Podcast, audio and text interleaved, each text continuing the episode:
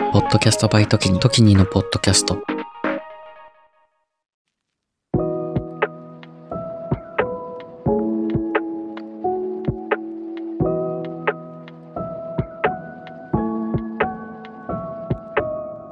こんにちは。Z 世代のスポットライト番外編。番外編。番外編ということで、まあ、アフタートークなんですけど、そうね。あの、まあいつもよりも時間が余りまして、ま あスペースをね、今日は渋谷の、えー、スペースうん。をお借りしてて、で、そちらで収録させてもらってるんですけれども、あ、時間があそう。時間があって、いつもね、結構バタバタするんだけど、あそうなんだそうそう。今日は、シエナと集合する前、えっと、集合する前っていうか、あスペースに来る前に、ちょっと打ち合わせしたからね。そうそうそう、カフェ行ってたんで、うんそれで時間が余ったなっていうんううん感じで、だからね、まあせっかく時間があるので、なんかね、喋ろうかなっていう、このアフタートークを本編にぶち込むっていう、他のとこでしろよっていう、あるけどさ。間違いないでもさ、なんか、わかるじゃん。あうんこう、スイッチが入ってない時とさ、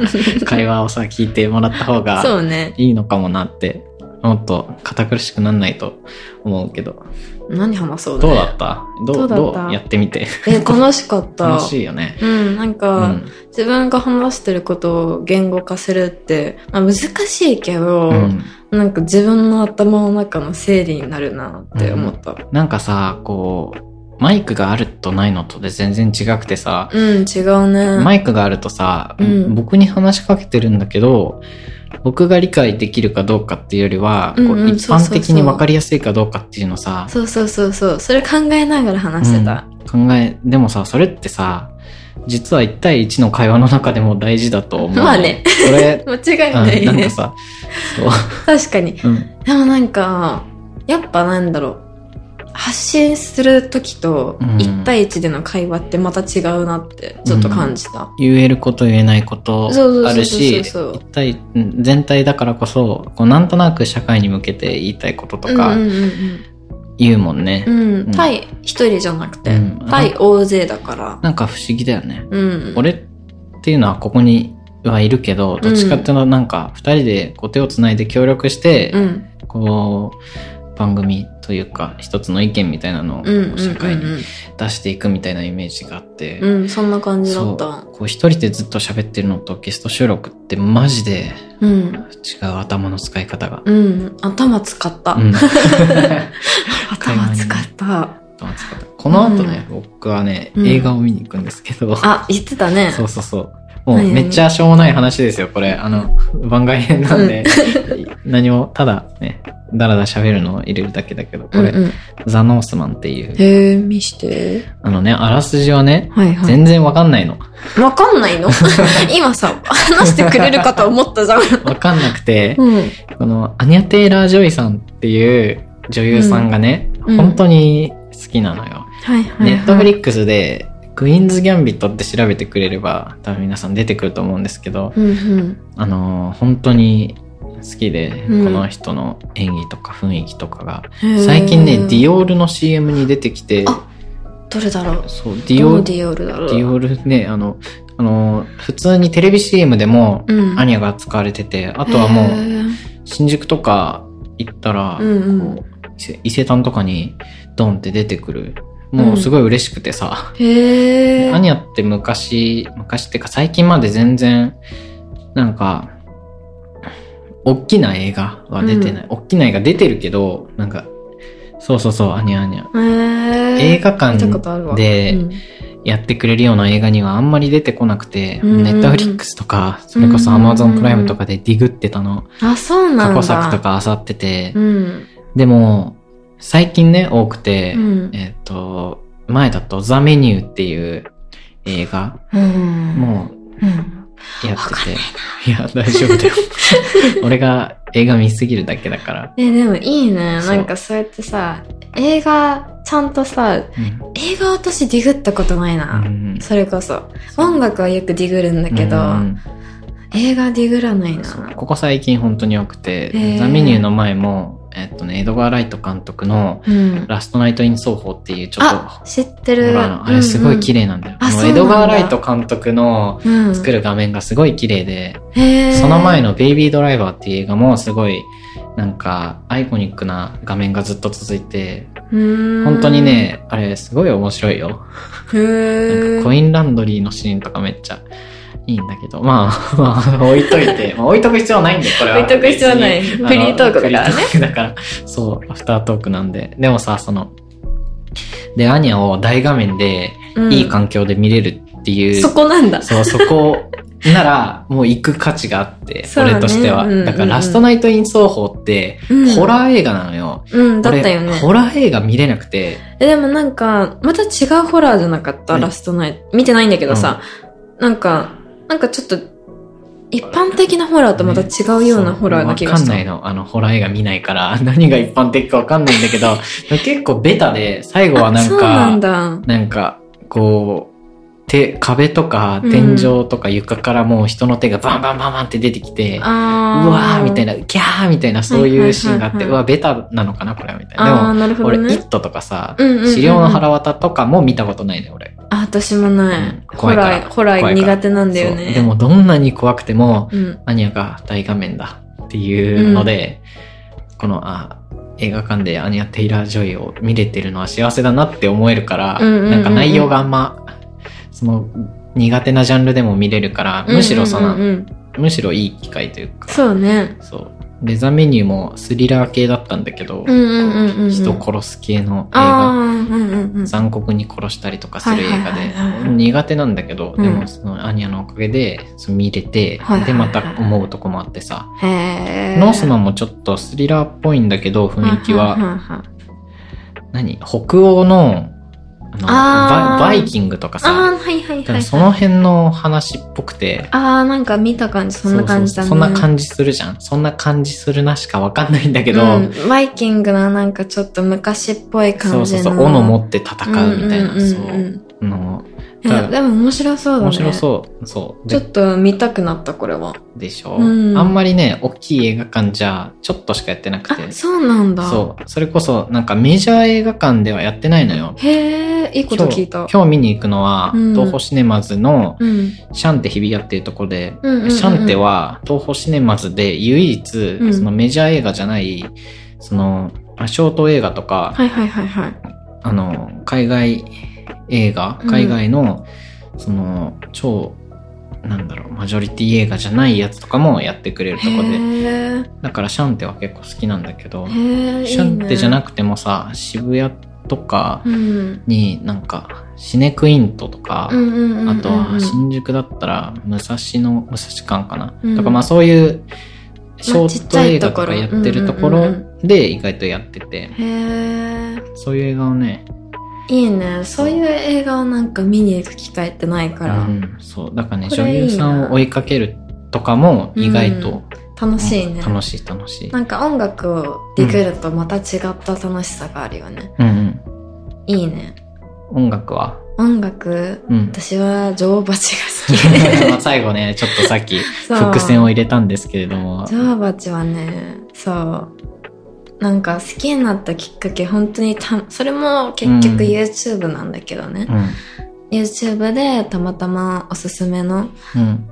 おすすめに流れてきて、で、あのーめっちゃ多分初期、あ、違うわ。催眠術っていうう、ん。ミュージックビデオでうん。知って、え、なんだこれめっちゃかっこいいってなって、そこから好きになって、で、あの、キュービーズ館っていう写真集じゃないけど、なんか、あの、なんだろう、バンバンドのなんか、うん。流れじゃないけど、今までの経緯っていうや本を出したのね。うん。その半年後ぐらいに。女王蜂が。そはいう。。その時のお渡し会に行って、はい。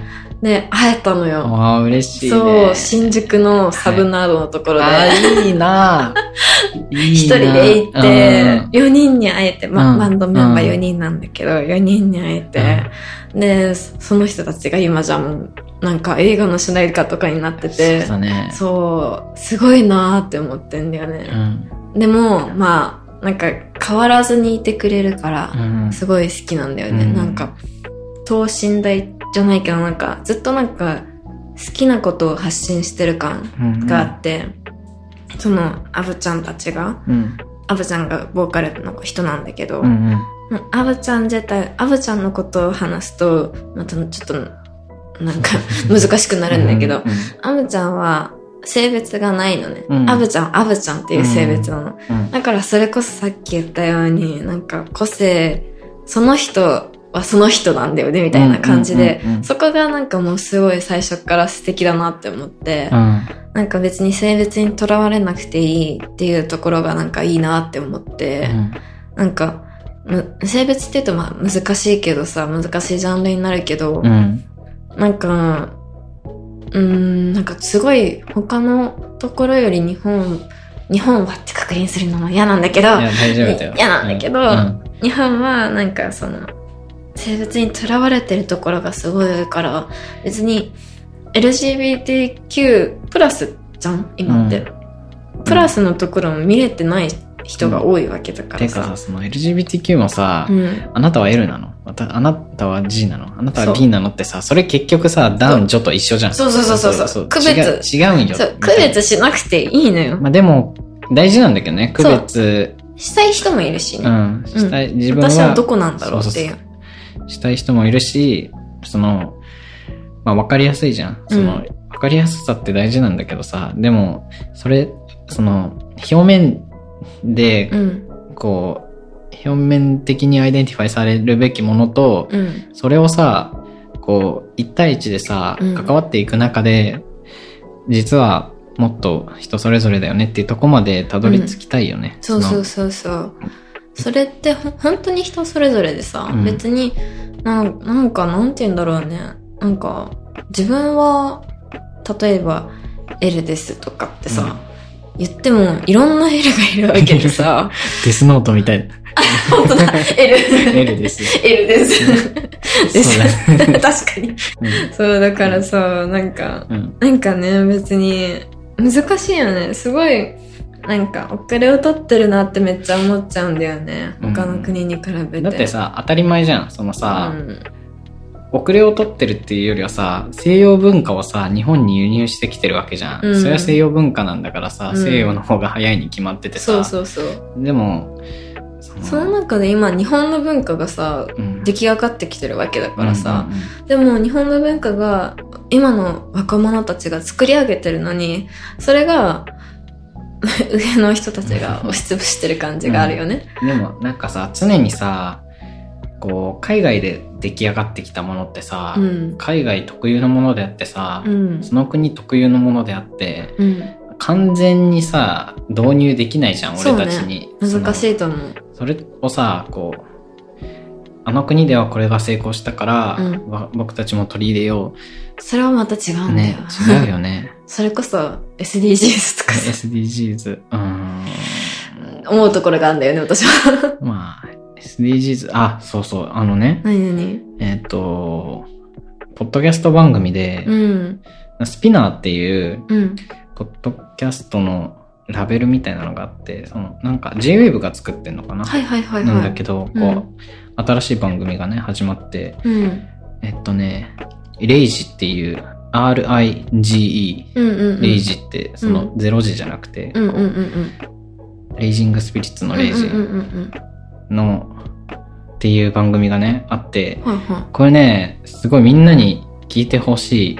なんかまあ難しいけど、ドキュメンタリー風にさ、こうい。1対1でうん会話してるわけじゃなくて、うん。一つのテーマがあって、うんそのテーマについていろんな人の話とか、うんいろんなニュースの切り抜きとかが、こううんなんかね、ポッドキャストって聞くとこういうラジオ的なインタビュー的な感じを想像するけど、どっちかっていうとドキュメンタリー番組を見てるみたいに。思って、その、うん一つの意見だけじゃないのよ。その、例えば、それこそ SDGs っていうテーマがあったら、うんうんうんうん。それに反対してる人、それに賛成してる人のうん声を大体均等に、ああ、みんなの声を聞そうそくみたいな？うそうそう。で、うんそのナレーターが、なんか、これって本当にいいことなのかな？みたいなのとかうんうんうんうんうん、ちょっと突っ込んで、ただ、みんなのその思考とか脳みそをこうチクチクするだけで、別に答えは出さないのよ、その番組で。うんうんうんうんうんそれすごい、なんか面白くてさ、へえ、答え出さないの面白いね。そうそう。ただ、社会背景をうん。なんとなく説明してくれて、うんうんうんじゃあ、あとはみお前が考えろよっていう感じの受け渡し方をしてて、あ、なんか、あれだよね。講義みたいな感じ、ちょっと。ああ、そうかもしれない。うん。あとは自分で調べるみたいうな。んうん考えるきっかけになってさ、うんうんうんその今ね、第1回で、安倍晋三の。国葬についての話。なるほどね。で、第2回は、うん。他人と社会の話。これは誹謗中傷とか。霊障、霊障とか、なんか、お前そんな何頑張ってんの？熱くなんねんみたいなんとか、まあなんかひろゆき的な、はいそうはいうはい、今最近流行っちゃってる、あれって、どうなの？どうなの？みたいな、どうなの？っていう話、で、第3回まで出てんだけど。これはゴッホのひまわりにトマトスープを投げつけたああ。気象、ああと環境保か過激派団体みたいな。過激派。でもさ、それってさ、ゴッホにトマトスープかけたぐらいしかうん。思い浮かばんし、それって悪いことだなって思うじゃん。うん。でも、なんか意外と背景を考えると、うんそう、なんかそうとも言い切れないうーん。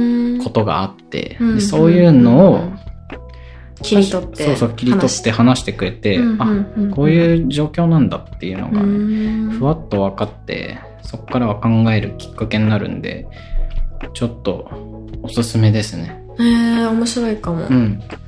なんか、えーさあ、こう、ポッドキャスト、なんかいいポッドキャストの何の話してたっけ？えーっと、社会、違う。なんだっけ？忘れちゃった。性別？あそう、え？あ、性別だ ?LGBTQ わ。プラス。そうそうそうそう。なんか、ポッドキャストの話しちゃうけどさ、これなんか、やっぱ、でかい、こう、でかいとこが作ってるポッドキャストって強いなと思ってうん。そうね。で、まあ、これもさ、その、G-Wave なのかな？忘れちゃった。どこかわかんないけど、こうスピナーが作ってるでっかいところは。っていう前提で聞かなきゃいけなくてさ。あー、そうね。そう。それってインターネットリテラシーだよね。そうね、確かに。あ、確かに、うんでかいところだと、うん。言っちゃいけないことと言っていいことあるからね。そうそうそう。出していいこと出してちゃいけないことを出したいことうん。があって、まあお僕が作ってるポッドキャストも、そう、時にが出したいことっていう前提で聞いてくれた方がよくて。うんうんうん。ね。一意見だからね。そうそうそう、すべてが。一情報じゃなくて一意見だからね。そうそうそう、そうだね。うん。この前、ポッドキャストアワード。この前って、ポッドキャストアワードっていうのがさ、うんうんうん今やってて、うんうん第4回になるのかな。うん。でさ、その、第1回と比べてさ、こうノミネート作品がさ、全然違ってさ。なんか、ノミネーション見ていくとう、ん。大体芸能人のう、ん。あの、ポッドキャストとか、芸人のポッドキャスト、フランチャイズ系のうん。ポッドキャストだったりしてて。あ、ポッドキャストってまあ、4年前と比べてまたどんどん変わってきたなって思って、うんそういうビッグネームが進出して、うんビッグネームがビッグタイトル取るなんて当たり前のことをさ、うん。やってて、うん。なんかさ、まあ、ポッドキャストアワードのうん。審査員たちは全部ちゃんと聞いて、その上で判断してるから、うんうんうん。まあ間違いないんだけど、うんでもさ、その、作っその人だけが番組を作ってるわけじゃなくてさ、ね例えば収録機材とかを全部揃えて、その芸能人だけ、芸能人を呼んでうん。30分しゃべ喋らせるだけうん。だったりするじゃん。うんうんうんうんそれってさ、その番組を作るのにさ、で、編集もいてさ、100人とかがかかってたりするわけよ。うんうんうんうん。一方さ、こう、僕みたいなさ、ポッドキャスターはさ、全部一人でさ、そうねすべてを作っててさ、その、なんつうか、まあ、同じ立場に、同じ土台に立ててるっていうのは嬉しいんだけどさ、うん。なんか別のカテゴライズをして、別のアワードを作りたいなって俺は思いました。ああ、今回そうね。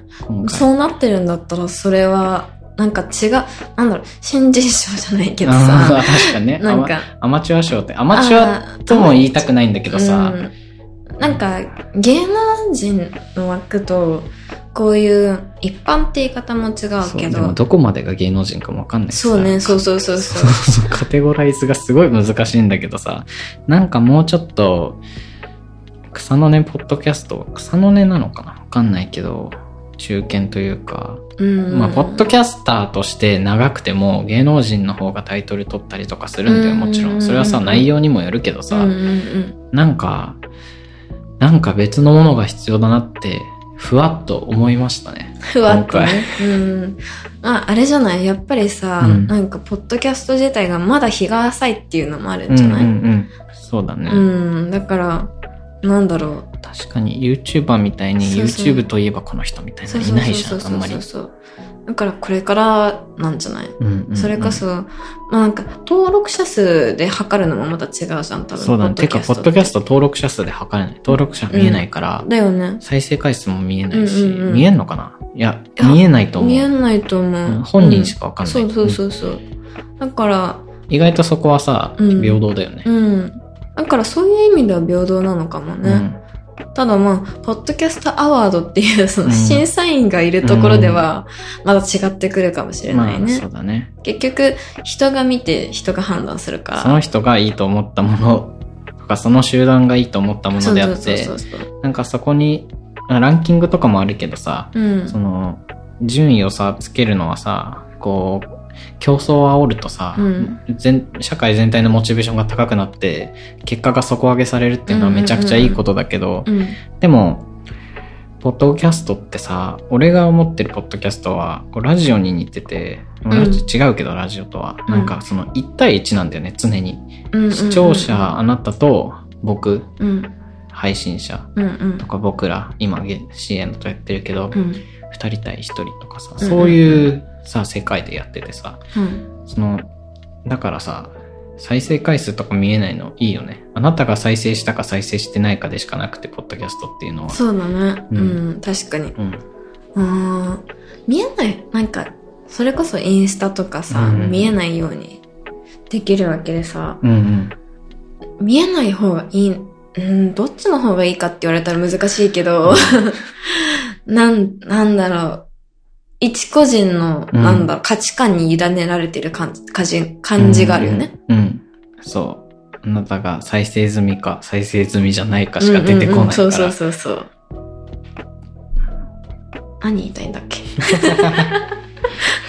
この後何するんだっけ？私はね、その、香港の、香港からうん。旅行に来てる友達がいて、うん。その子が今日の昼、日本に来て、案内するの。そう、下北沢とか。さっき LINE してた？うん、してた。英語で LINE してる？あ、うん、香港の友達と英語で話すの？うん。の、日本人じゃないから。何語喋ってたの？香港行った時は。英語。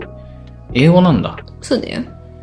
なんでだあ、ようえっとわからんな。うん、えっと、イギリス領だった時代があって、香港の時代が今あるわけよ。はい。で、今、99年、香港のうん、政府なのよ。うん。でも、99年経ったらまだどうなるかわかんないんだけど、うんその、狭間なんだけど、今は。その前はイギリス領だったわけ。はいはいはい。だから、英語の地名とかがめっちゃあるのね。うん。シンガポールに似てんね。そうなのかな？シンガポールもイギリス領だったから、ああ、そうなんだ。英語、シングリッシうんうんうんうん。ュ。なるほどね。そう、だから、んあの、公用語としては、広東語。なんだけど、広東州の広東語なんだけど、うん。中国のね。うん。なんだけど、英語の地名が多いし、まあうん英語、イギリス領だったからつい最近まで。うん。だから、英語使える人が結構多いかな。英語使える人っていうか、まあ私は普通にインターナショナルの学校に通ってたからう、ん英語使ってただけなんだけど、普通に、なんだろう。まあ、普通にショッピングしてても、うん。大体、大体っていうかまあ、なんとなくの英語、うん。使える人結構多いかな。うん。なんか俺らってさ、なんとなくの英語使えるはずなのにさ、使わない、使う場面がないからね。そう、そうだよね。あとさ、完璧じゃないと恥ずかしいみたいなさ、うん、そんなことないんだよ。そんなことないよね。うん全然適当でよくてさ。伝わればよくてさ。そう。それこそ私も適当な広東語とかさ、うん中国語とかさ、うん使ってさ、店員さんと話したりさ、うん。え、これ、これ、これ、これ、みたいな。そうそうそう。いくらみたいな。ね、かわいいいくらみたいな。そう日本語でさ、そそうそうそうう言ってんのと一緒じゃ。そうんそう。これかわいいね、みたいな。うんこれ欲しいととか、あと値下げ交渉とかさ、してたんだけどさ、でもそんなんでいいわけでさそんなんで、いいよね。そう。なのになんか、ためらうよね、英語を使うの。ね恥ずかしくなっちゃうんだろうね。完璧主義なんだろうね、その。俺もずっと恥ずかしかった。うんずっと恥ずかしかったけど、今は仕事で英語を使うようになって、あそう一気に変わったかな、うん英語に対するうんうんうんう。ん英語、本当にさ、それこそ、中学ぐらいからうん憧れがあって、俺がギターを中2で始めたって最初言ったじゃん。そのうう、うんうん第、言えっ、と、ったかな？1、2、3、4、第5、第5回をお聞きください。ゼトスポ第5回をお聞きくださいね。うんあの、ギターを始めたきっかけは、うんもう、バックトゥザフューチャーなの。バックトゥザフューチャー。そうなんだ。バックトゥザフューチャーで、うん。主人公マーティ・マーク・フライが、うんうんうんうんうん過去。に行って、うん。過去に何十年前？あれ、30 30年前ぐらいに行ったん確かそのぐらいそれで、ギターを弾いてうんうん場を盛り上げるって、ね、あれよかったよね。うんあれ、だからそれを見て、うん。俺もギターじゃなくてもいいんだけど、うん。過去に行っても未来に行っても通用する自分のあこれだっていうのが欲しくて、あ。あ、そういう考えだったんだ。、で、ギターじゃなくてもいいんだけど、うん。マーティンに憧れたからギターを始めたのね。そうだったんだ。そうそうそうそう。でね、そう、うん。何の話だっけ？えっ、ー、と、難しいんだよ、この思い出すの。えっと、なんだっけ？なんだっけ？なんだっけ？英語？英あ語そうだ、そうだ、そうだ。それで、だから、あの、ギターの話関係ないな、これ。あそう、あ、で、英語に憧れたあそうそう、英語も喋りたかったし、それで中3ぐらいでサンフランシスコに2週間行って、うんうんうん何にも喋れなくて、うん。そっから喋りたいなって思ってたけど、中学高校特に勉強だけで喋る機会はなく、うんまあタイに行ってた時とかほんのちょっと喋ったけど、それでもほぼ喋れなくて。うんうん。で、大学では自分を変える。うんうんうん、ちゃんと英語に触れようっていうので、うんうんうん英語だけの学科に行って、うん英語だけずっと、え、英文学じゃなくて、うん。国際学っていう。社会情勢を英語で学ぶっていうああ、うんうんとこにいて、でもまあなんか日本人ばっかいるうん。し。日本語の方が通じるし、使っちゃうよね。ずっと使ってて、うん。ね。でも社会人になって、うん。もっとちゃんとやろうって思って、うん英語で仕事できるやつ探そうって、うんうんうんうんで、今英語でし、英語でしか仕事してないんだけど。え、そうなの？そうそうそう。英語しか使わない。え、じゃあ多分私より全然英語使ってると思う。あ使ってるとは思う。うん使えてるかはわかんないけど、え使って私だって。使ってないし、単語も、それこそさ、うん中学校の単語で終わってるからさ、うんだから難しい単語とか知らないからさ仕事で使う単語はどんどんそうそうそう覚えるし、そうだね。だって、毎朝、会社行ったら、うんもうメールが全部英語だから。全部英語の。あそうなんだで、返事も全部英語でして。で、で英語で電話かけて。え私多分できないと思う。いや、思うじゃん,、うんあの、やんなきゃやばいんだよ、仕事って。だから そうなんだけどねそうでもその環境が良くて、うん。それ以外は本当に嫌なんだけど、仕事は。うんうんうん仕事本当に嫌なんだけど、うんさっきも電話かかってきたし、なんか、土日に無賃で働かせるのとかも、マジで意味わかんない。これ多分、放送していいのかわかんないけどね、これ。なんかあ、でも全然社会人が多分思ってると思うよ。なんでさ、こう、土日のさ、とか、まあいろいろあるんだけど、うんでもまあ、英語を使えてるっていうのは、まあ運が良かったから、そういう会社に行けたのは。何の話だっけ？英語。英語が恥ずかしかった。あ、そう、恥ずかしかった話だ。うんそう、でも、で今となってはもう毎日喋ってるから恥ずかしくないけどさ、うんうんたまにしかやんないことって恥ずかしいよね。まあね、それはあるかもしれない。うんだからちょっと私ね、これから友達と会うのきちょっと緊張してる。英語うまく喋れるかなって。うんでもうまく喋んなくてもいいんだよ。あ、そうそう。うまく喋れなく、違う。あの、なんだろう。会話が通じるから。そ 確かに確かに。そのレベルだもんだってずっと使ってないからさ。使う機会がないからさ、難しいよね。うん難しいね。でもスイッチ入ったら、そうね、うん大丈夫よ。単語が出てこない。単語が、単語ね。うん。よく単語調べて、会話止まったりとかするわ。なあ、あ、あれ、あれみたいな感じで。just moment みたいなこと言って、Google で調べて、これですって言って。あ、使ったことないかもしれない。おー、いいね。あの、うんジェスチャー。あ、いい、いいじゃん。の方がいいよ。そうかな俺はなんかちょっと学問的に学んでた時期が長いから、すぐ調べるとかうんうんうん。あったけど。あでも私その癖がないから、うん。逆にその上達する方法は難しいかもしれない。うん学問的に学ぶ、学問的に英語学ぼうとした時期があったんだけどさ、うん英検取るために、うんできなくて全う然、ん難しくてさ、難しいね。英単語が覚えれなくて、うんなんか、その、英語で英語を勉強してきてから、してきてたから、うんなんか、なんか、頭がぐちゃぐちゃになってうん覚えらんなかったんだよね、うん全然。全然取れなくてさ。なんかベースがさ、うん。あれ日本語ベースの方が分かりやすい。例えば、なんかさ、うん。単語をさ、暗記するってさ、うん。こう、代替していくわけじゃん。その、例えば全部、いや、目に見えるもの全部、外来語だわ。どうしよう。ティッシュとか、バッテリーとか、えーとマイクとか、ペットボトル。携帯電話。携帯電話、そっか。携帯電話イコールセレフォンとかさ、うんうんイコールで結びつけてさ、うん。暗記してって、うん自分の日本語の会話を全部英語に変えるのがゴールみたいなさ。ただ、それができないの。そうだよね。だってそもそもが英語なんだからそさ。う。だから、なんか、その、例えば携帯電話だったら、うん。そのものが携帯電話だっていうことを頭にインプットしなきゃいけないわけだから、うんイコールじゃなくて、うん。なんか会話の流れでこれはこうみたいな、うん。この物体はこうみたいな、うん。この、この感覚はこうみたいな、うん。っていう風にしなきゃいけないんだけど、うん。それをできなくなっちゃってたんだよね。うん。もう一回日本に帰ってきちゃったから、なんかだからそれがすごいね、難しかっなんた。か俺の友達でうん。イタリアとさ、うん。あの日本のハーフの子がいて、うんうんうんうん。その子がなんかもうめっちゃ行き来してたんだって。うん日本とイタリアを。うんうんうん。うんでしかもお父さんイタリア語お母さん日本語で、うん。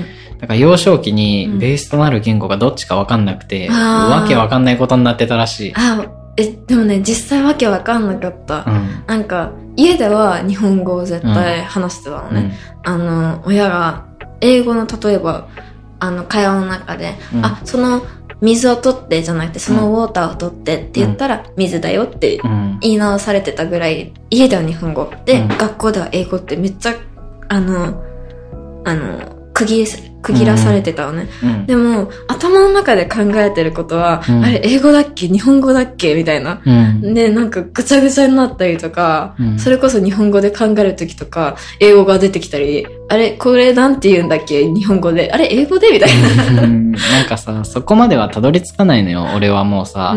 日本語ベースが完璧にでなってるからさ、その、あ、英語で考える脳はもうないのよ。うんうんこう多分後天的にも身につかないし、うんうんうんだってさ、英語をさ、十何年勉強してきて身につかなかったからさ、うんうんうんもうで、仕事も英語でやってるけど、英語で考えることは多分今後一生ないのよ。うん日本語で考えて、それを英語でインプアウトプットする。うんうんうんそのスピードがどんどん速くなってって、まるで英語で考えてるかのように見えるだけであって、ずっと日本語で考えてんだよね、結局。なるほどね。まあでもそれは、うん。なんだろう、ベース。別に悪いことそうそうそう。じゃないしさただベース言語であって、ただそれが、なんか人によって違うよっていうね。うんそうだね。えーうん難しいよな。難しい。だから、その、私、スペイン語を大学で勉強してるんだけど、日本語で勉強、日本語で外国語を勉強することに慣れてないのね。うんうん。それこそ香港にいた時とか、英語で中国語を勉強したりとかしてたのね。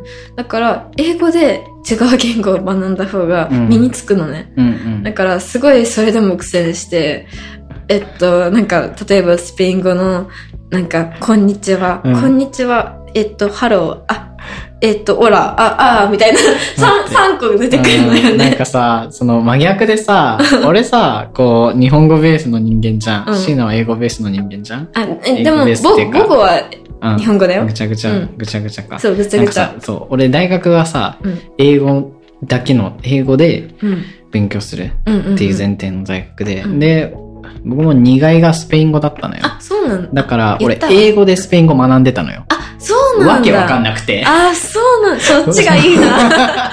交換したいの。交換したかったな。英語で、英語でスペイン語学んでて、うん英語わかんないし、スペイン語わかんないし、わけわかんなくて、いやー、文法がさ、うん。その、あの、文法用語がわからなくわて。かんない。だって俺、パストテンスとかさ、ああ、テンスとかわか過去、形点過去？ん？パストテンスはなんだ？過去分詞？過去分詞？過去形？わかんない わかんない。わかんない。いや、俺過去形だと思ってたよ、今まで。うんうん今まで。でも、過去形か。うん、わかんない。それをさう、ん。しそういうのをね、気づくのもね、時間かかるよね。そう、だから。教えてくん、だってさ、そこに日本語があったらさ、うんパストテンスは過去形って意味だよって言えばさ、わかるわけだけどさパ。ストテンスって何？ってなる何？パストテンスとは、で、どんどんどんどん進そうんそうそうでっちゃうから。そう。で、私の場合は、え、過去形、過去形、過去形みたいな。そうだね、過去形って何？みたいな。うんか、過去、か、か、過去？みたいな。そう。その気づく、気づくのもね、時間かかるね。そう、文法用語がわからないから、うんもう、文法の授業がもう 嫌いで嫌いで。まあ、なんとか単語は覚えれてたけど、うん。うん単語以外の文法がはい。全然ダメだったね。うん。うん、ダメだったっていうか、まだ終わってないんだけど。まだ終わってない。あと、なんか、何、何ヶ月か。あと、1年あるんだけどちょっと、もう一回学校頑戻って。張んないと、頑張休ま休学中だもんね。そう。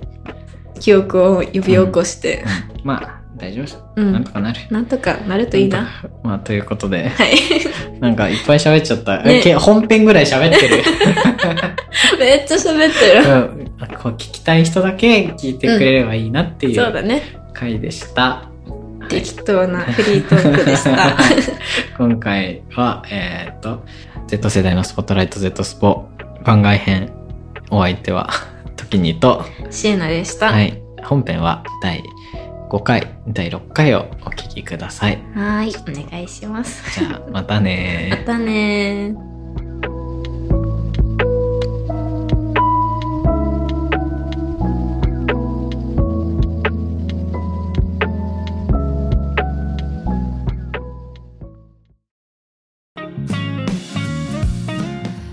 世代のスポットライトをお聞きの皆さん、こんにちは。数年後に仕事を辞めて世界一周をしたい僕時にが、各国に詳しめなゲストと一緒に旅を語る世界一周準備系ポッドキャスト、地球地元化計画は、不定期随時配信中。番組は概要欄トップの時に総合リンクから、ポッドキャストで一緒に旅しませんか？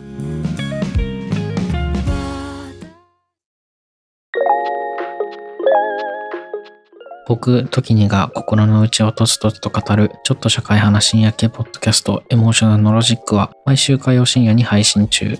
番組は概要欄トップの時に総合リンクから、火曜深夜で待ってます。またね、バイバイ。